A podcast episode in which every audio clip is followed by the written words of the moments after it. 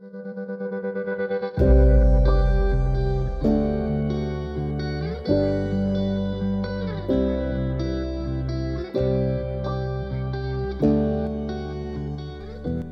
大家好，欢迎来到艾米之音。好久没有跟大家分享我的书单了。其实也不是说最近都没有看书，但是最近读的有一些书，我觉得有太多太多的重点可以分享。然后因为每次在整理艾米选读的时候，都会需要花很多很多的时间去浓缩成一些我觉得很重要，想要跟大家分享。然后我也不希望说只是单独的去读书。我是希望可以结合我自己自身的经验，然后再跟大家分享我的反思。那最近呢，有读到两本我觉得很棒的书籍，可以先分享给大家，大家可以先去买来读，然后到时候看我有没有心力去整理这两本书的笔记，那再跟大家上来分享。第一本呢叫做《底层逻辑》这本书，如果有追踪我的 Instagram 的朋友呢，应该就前阵子很常看到我在线动跟大家洗版，因为我觉得那本书真的是太多智慧了，就是几乎我觉得每一个章节都是精华，我很难 就是用几个字或者是一个 podcast 就可以跟大家分享完毕。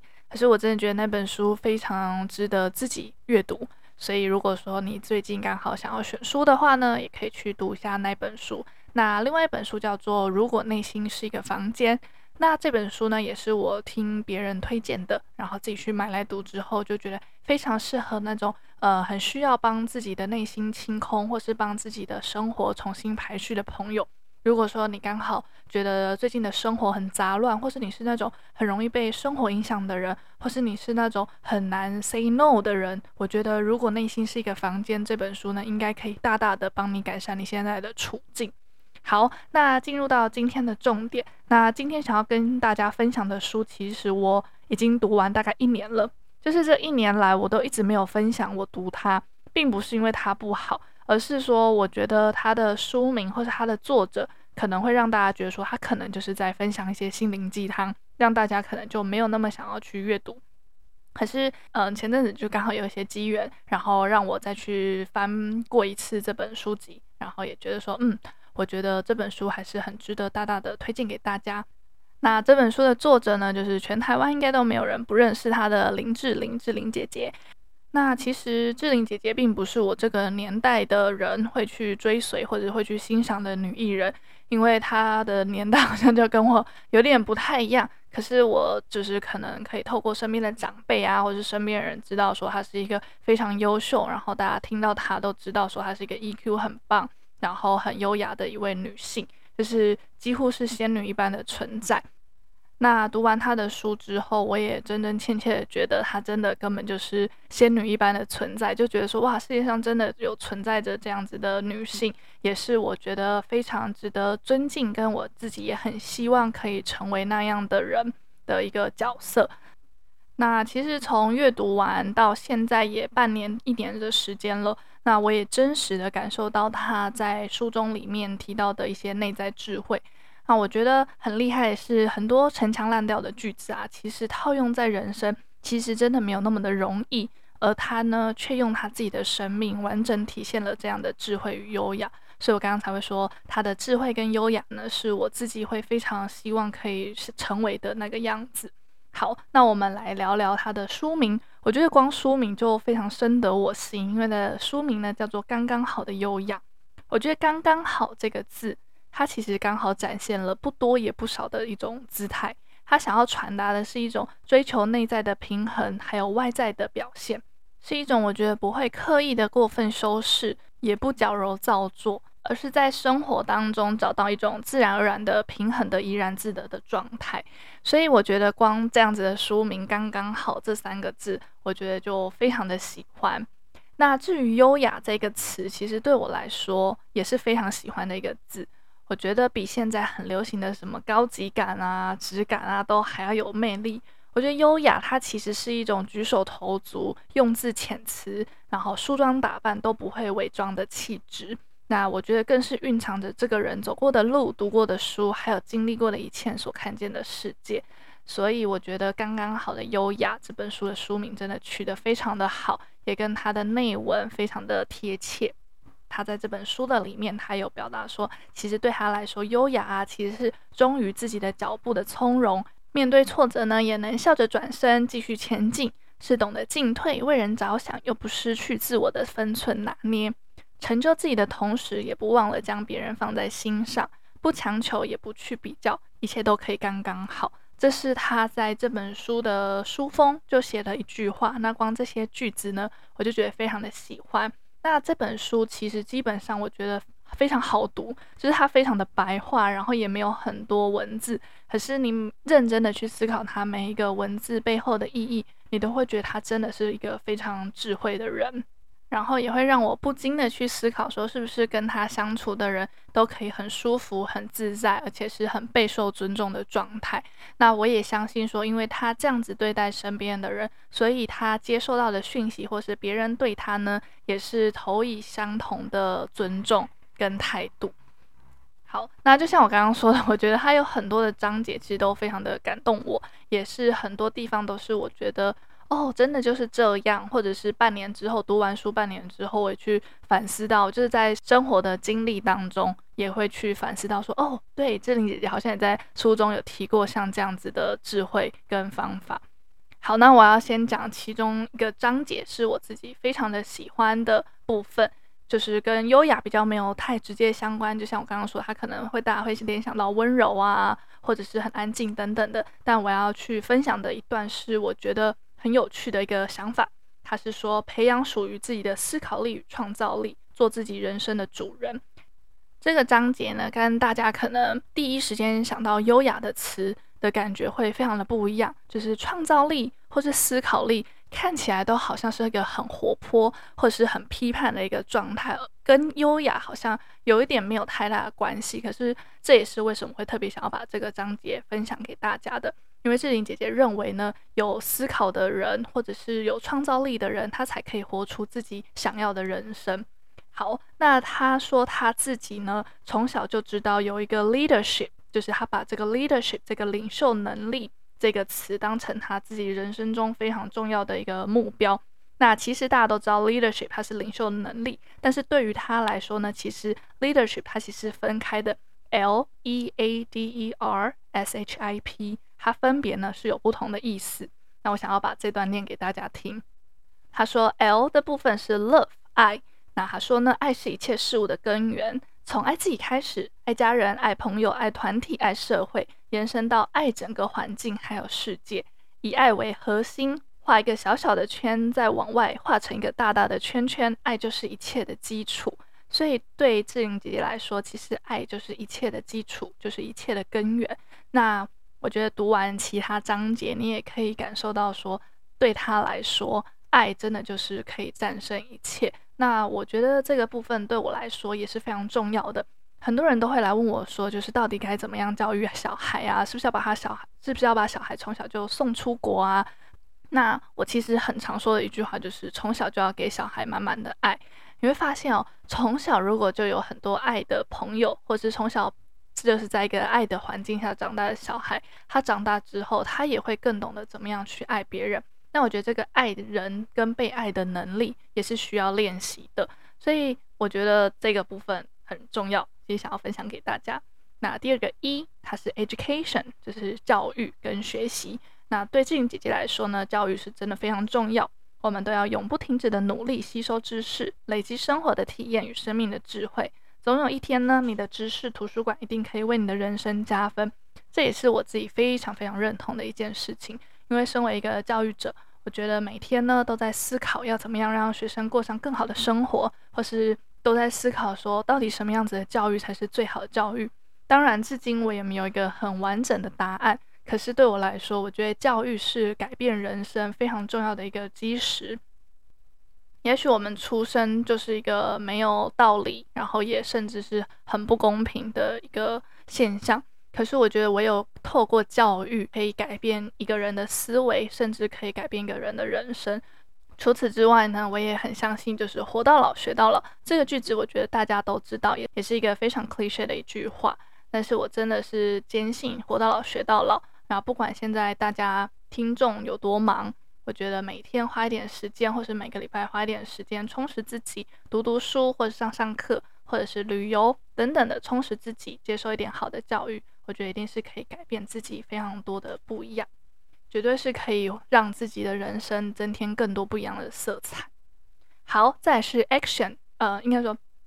好，再来是 A，A 是 action 行动力。志玲姐姐说，一旦有想法与梦想，那就要付诸行动去实践，千万不要因为害怕失败而迟迟不敢行动，不要错失任何可能实现目标、改变人生的机会。嗯，这个我觉得听了也非常的有感，因为嗯，可能是因为自己工作的关系，然后也因为有经营 podcast，所以很多朋友或者身边的人会很喜欢来跟我聊天，或是会很喜欢跟我分享他们的想法。那很多时候我都觉得他们的想法都好棒，然后也觉得哇，真的是很有想法跟很有创造力。可是可能半年过去了，一年过去了，我问说，诶，那你当时那个想法执行的如何啊？可是很多人就是会说，哦，我还没开始，或者是说，哦，我就是一直都没有进步等等的，就是会让我觉得很很可惜。我觉得有梦想跟有想法真的是非常重要，可是如果你都没有踏出那一步的话，就全部都是空谈而已。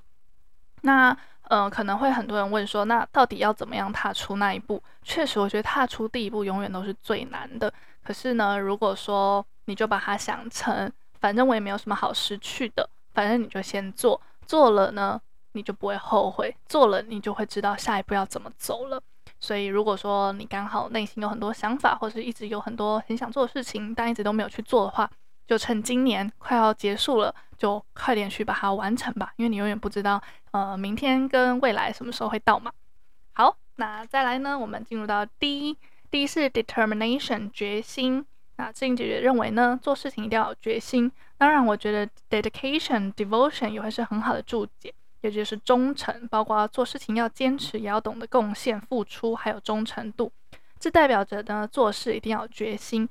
不论遇到多么困难的挑战，只要有决心与恒心，才有可能迎刃而解。那他觉得呢，坚持到最后，你就是胜利的那个人，千万不要半途而废。确实，我觉得 determination 真的是很棒的一个注解，就是嗯，可能真的你开始了，可是要坚持下去是真的很不容易。那这个东西其实我自己说来也是蛮惭愧的，我觉得我是一个很有行动力的人，可是我要坚持做一件事情，也确实没有那么容易。我觉得我人生当中半途而废的事情也很多，但是像英文这件事情，算是我坚持最久的一件事情。就是从小时候开始学英文，直到现在，就是一直在坚持在这条路上。所以英文应该是我坚持最久一件事情。那我也刚好也从中获利很多，不管是我知识上面啊，或者生活上面，或者经济上面，也都是透过我的坚持，然后一直走到现在，然后也让我自己过上我自己喜欢的生活。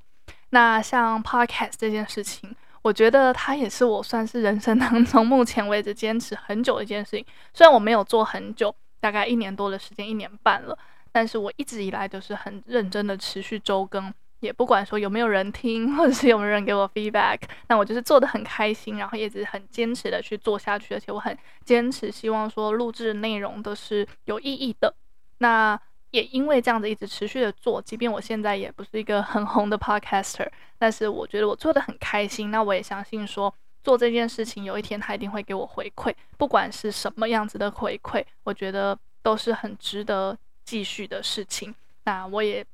很鼓励大家，就是不要半途而废。当你有一天坚持到了终点之后，你就会发现这个果实真的是非常的美好的。好，再来是第二个一了。这边的 E 是 enthusiasm 热情。他说：“记得要对这个世界充满好奇心，不要当一个漠视的人，看待人事物都要保持高度的热情。有好奇心、有热情，才会有感受度，就能随时保持能量去迎接所有的挑战。”我觉得这个也很特别，因为其实我并不是一个非常有热情的人，看听得出来吗？呃，我是可以热情，但是我觉得我没，我不是那种时时刻刻都非常有热情、有活力的人。但是我对于世界的好奇心跟对于世界的热情，可能算是比一般人高一点点。但是我也不是那种非常非常有热情的人。而且我刚刚在读的时候，他说有好奇心、有热情才会有感受度，就能随时保持能量去迎接所有的挑战。这边我听到之后，我会觉得，嗯，好像。嗯，好像也蛮是，就是我也好像也算是蛮像这样子类的人，就是我对于我很喜欢的事情，或是我想追求的事情，我会很热情，不管说它的收益好不好，或者是说它的效果好不好，我都不会去管它。我会觉得说，哦，我对于做这件事情很有热忱。例如说，像对教育好了，有时候投入教育这件事情，真的回馈并不多，可是因为对于这个东西、这个领域保有热忱，所以就可以让我一直坚持走到现在。再来是 R，R 是 relationship 人际关系。他说：“好好珍惜自己身边的亲情、友情与爱情，这些都是维持人生和谐、有幸福感的来源。”嗯，确实，我觉得 relationship 它不见得说一定要是亲密关系的关系，但是不管是任何样的关系，它都可以带给你不同的感受、不同的幸福的感受。那很多人因为像现在好了，可能很多人都决定要单身，因为可能因为现在女性变得越来越强大等等的，不管什么原因，很多人都会选择单身。那也有可能是因为可能现在的环境也让人很难生存，所以如果说要建立一个家庭，可能对于很多人来说是非常遥远的。但是我也始终认为说，不管有没有进入婚姻。Relationship 就是人呢，他其实真的是一个群体动物，唯有就是透过跟彼此之间的连接，然后给予彼此幸福美满的感觉，那样的感受的幸福的感觉，其实真的是一个人很难去感受到的。当然，我也觉得单身很好，可是如果你有机会可以跟别人建立一个不错的关系的话，也是一件很美好的事情。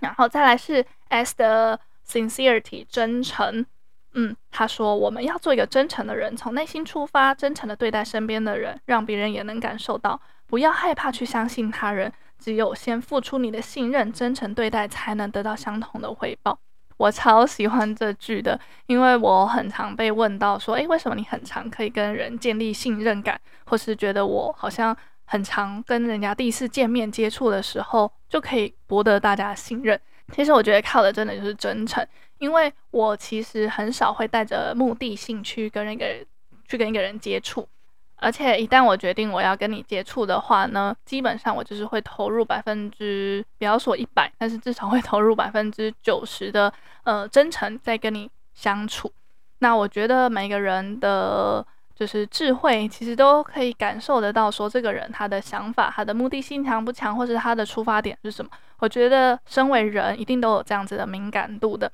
所以别人感受到你的信任，或者感受到你的真诚，其实他们也会间接的放下戒心，就是好好的去建立这样子的关系。所以也非常鼓励大家，就是嗯，在建立关系的时候，尤其是初次见面，因为第一印象真的很重要，就是不要带着任何的偏见，也不要带着任何的嗯目的性去跟别人交谈，因为我觉得这是呃让自己有得到信任感很重要的一步。好，再快结束就，快结束了。再来是 H 的 Humanity 谦虚。好，刚开始呢，他就说 Be humble，就是要大家要谦虚。希望我们不论什么时候都可以保有谦虚的特质。不论你的成就有多大，我们一起学习把话说小，把事做好，并永远怀抱着感恩的心。我觉得很多台湾人应该是不缺乏这样的性格，就是很谦虚，过分谦虚。这点呢，其实在西方的教育来说，他们会觉得你如果太过谦虚的话，可能会很难让人看到你的特质等等的。但是我觉得这边志玲姐姐想要教大家的是说，不管你今天赚多少钱，或者不管你有多少的成就，随时就是保持着谦卑的心态，然后，嗯、像他说的，把货。然后就像他说的，把话说小，把事做好，然后怀抱着感恩的心，不管你拥有多少，你都要呃随时感谢，就是身边的人事物让你拥有这些东西。那我相信这应该也是他一直可以维持这样子地位，女神地位的原因。好，再来是 international 国际观，他说随时关注世界正在发生什么事情，好好吸收不同国家的优秀历史文化，培养国际观。并多元化的拓展自己的视野，嗯，我觉得这个也超级重要的，也是因为自己教了英文，或是自己有机会到国外留学，我觉得培养国际观不真的不是一个口号，它真的是可以让你的视野打开，然后让你了解说世界真的很大，自己很渺小，所以有国际观，其实同时呢就会有刚刚的谦虚的 humility。那这两点呢，其实就可以大大的打开你自己的视野，就不会像是井底之蛙一样，觉得自己是最厉害的，或是自己懂最多。因为永远不会有一个人他懂最多，因为世界真的太大了。那培养国际观呢，我觉得真的是让自己的格局放大的一个很重要的关键。好，最后最后最后的 P 是 preparation 准备。他说：“我们都知道，机会是留给准备好的人。累积自己的能力与实力，当机会来临时，你就是那个准备好抓住机会的人。”对，我觉得这句话大家应该真的都超级不陌生，就是机会是留给准备好的人。那不管是可能像王建民啊，或者是篮球的林书豪，他们都是在一个很很很怎么讲呢？很偶然，或者是一个自己没有预料到的情况下，然后就被叫上场。然后也是因为他们有好好的准备，所以机会来临的时候，他们就可以大秀自己的技能。所以我觉得平时呢，也不用觉得说自己的努力好像都没有被看见，因为终有一天机会来临的时候，你才能够好好的大放异彩。这就是志玲姐姐所谓的 leadership，L E A D E R S H I P。好，那我相信呢，听到这边大家应该已经觉得很多收获了。所以这本书它真的有非常多值得让大家去好好的去品尝的地方。那我觉得它很适合拿来当做睡前读物，就是睡前或者是早上起来。我觉得想要可能花个五到十分钟读读书的人，我觉得也很适合，因为它可能可以开启你非常美好的一天，因为里面的文字都非常的温暖，非常的温柔，而且非常的正能量。好，那看完这本书之后，我自己也有整理了一些我觉得刚刚好的优雅的一些特质。好，那第一个呢是我自己整理的，就是善于倾听。啊，因为曾经有人跟我说过呢，说话其实可以疗愈人心的。就是你去说话这件事情，像我录 podcast 这件事情，说话这件事情是除了疗愈大家以外，我觉得更重要是疗愈自己。那我觉得可以找到愿意倾听的人，其实也是非常幸运的。就是身边的人可以想想看，如果有人很认真的听你说话的话，其实你是要感到非常感谢的。那也。因为这样，所以我其实不知道从什么时候开始，我觉得参加朋友或家人聚会的时候啊，其实除非有人问我，不然我其实很少会聊我自己的事情。因为对我来说，我觉得倾听是我身为朋友、家人现阶段可以给他们最奢侈的东西，也是我最想要给他们的温柔。因为我觉得大家可能平常生活很忙，那跟同事也不可能常常一直去倾吐。或是回到家，有些事情不太想要跟家人分享，或是朋友可能也有都自己忙碌的事情，所以他其实不见得有很多的时间可以去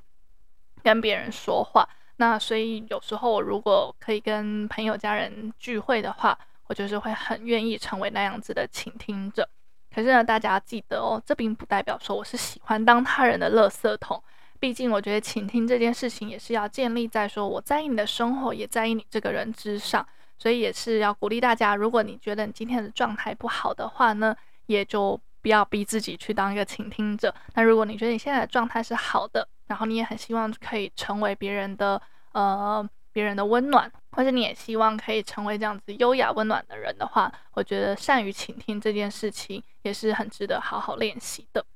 那第二个呢，就是懂得划界限。那就像刚刚说的，倾听这件事情还是要视自己的状态而定。所以，如果当下你的心境并不适合倾听的话呢，我觉得也要勇敢的让对方知道，说现在的你并不适合当一位倾听者。那相反的呢，我觉得身为一个成熟的大人，我们应该也要懂得读对方的状态。如果对方他其实看起来就没有心情，或是不没有那个意愿想要倾听的话，我们也不要一直去拉着别人，然后成为别人的负担。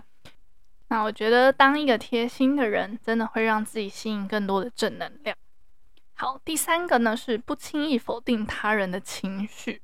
好，我还记得，就是过去的自己啊，其实是非常习惯套用自己的价值观在别人身上的，甚至常常会没有办法理解他人的背景，就轻易否定别人的情绪。像是我可能会为了安安慰别人，然后我可能就会说：“哦，不会啦，我觉得他没有这个意思。”或者是说：“哦，我觉得你这样太大惊小怪了。”诸如此类这种，我觉得现在回想起来都觉得非常的不当的言论。那我觉得，不管是出于好意，或者是单纯就是不认同，会出现什么样的情绪，其实都是我们不是当事人可以轻易下结论的。所以我觉得不要轻易否定他的情绪，是我也一直还在学习练习的过程当中。那所以现在呢，我觉得在面对不同的情绪的时候，我也会开始先学着试着理解。那即便我还是无法感同身受，可是我也告诉自己说，千万不要轻易的批判别人。因为我觉得当事人他会有这样的情绪，他可能背后累积了非常非常非常多的东西，非常多的背景了，那他可能很难三言两语去跟你说这件事情。那这里呢，也不是要叫大家说哦，就是要一直去附和别人。我觉得就是当个倾听者。你如果不想要附和，你也不用附和。但是呢，你也不要轻易的去否定他人的情绪。好，再来呢，就是不随意的把钱放在嘴边。这一点我不知道大家听完会怎么样。但是我自己观察过身边，我觉得很多我觉得很优雅的人士，不管是男生女生哦，他们其实很少会把钱放到嘴边的。当然，我觉得金钱是非常重要，但不是每一样的东西，它其实都可以用钱去定义它的价值。像有一些人呢，他很喜欢送别人礼物，但是每当送完之后，他都要跟对方说：“哎，你知道这个多少钱吗？”那我觉得瞬间收礼的人，他可能也会觉得很不好意思。那久了之后，他可能也会觉得压力很大，就是很像在邀功。或者是呢，他可能跟大家分享说，诶，你看我最近新买的这个东西，好，我觉得大家可能会说，哇，真的很漂亮啊，很有特色等等。但如果你就还要再一直去强调说，哦，你知道这多少钱吗？等等，我就会觉得好像就有一点把这个价值感就是降低了，因为重点不是它的本身的金钱价值有多高，而是你有多喜欢它。好，最后一个是我觉得要忠于自己的喜好。因为可能现在呃，社群媒体非常的发达，大家不管去哪里都很习惯发现实动态，所以我们很常会把自己的目标就是不小心的去跟别人一样，就是有点像是随波逐流。可能大家出国旅行，你就会想要跟着出出国旅行，或是可能大家买名牌包，你也会想要跟着买名牌包。但是你忘记自己是不是真的喜欢旅行，或是你忘记自己是不是真的喜欢名牌包。那我觉得久而久之呢，你就会成为一个没有自己的特色的人，那我觉得这样子的人当然就会跟优雅渐行渐远了。因为我觉得优雅的人呢，他是知道他自己喜欢什么，然后他是发自内心举手投足都呈现出他最有自信的样子。那也就是说，如果说你今天买了这个东西，或者是你随波逐流跟风去追求一个你本来就没有那么喜欢的东西，那其实到头来你会发现，其实你并没有那么快乐。你花了这些钱，你花了这些时间，你并没有那么快乐。那你也不可能有自信，更不可能说优雅了。那以上五点呢，就是我自己整理出来优雅的特质。第一个是善于倾听，第二个是懂得划界限，第三个是不轻易否定他人情绪，第四个是不随意把钱放到嘴边，第五个是忠于自己的喜好。希望大家听完喜欢自己的分享，那也欢迎大家跟我分享你认为的优雅是什么。那艾米之音就到这边结尾了。如果你喜欢这期分享，可以使用 Apple Podcast 帮我五星好评加留言，或者是呢，也可以追踪我的 Instagram，也可以点击下方的链接小额赞助，鼓励我持续周更。那如果说你想要跟我一起学习英文的话呢，也可以到我的自创品牌 Amy Road 艾米露。那在资讯栏呢，我也都会放上所有的链接。那祝福大家都可以活出自己认为优雅的人生。那艾米金，我们下期再见，拜拜。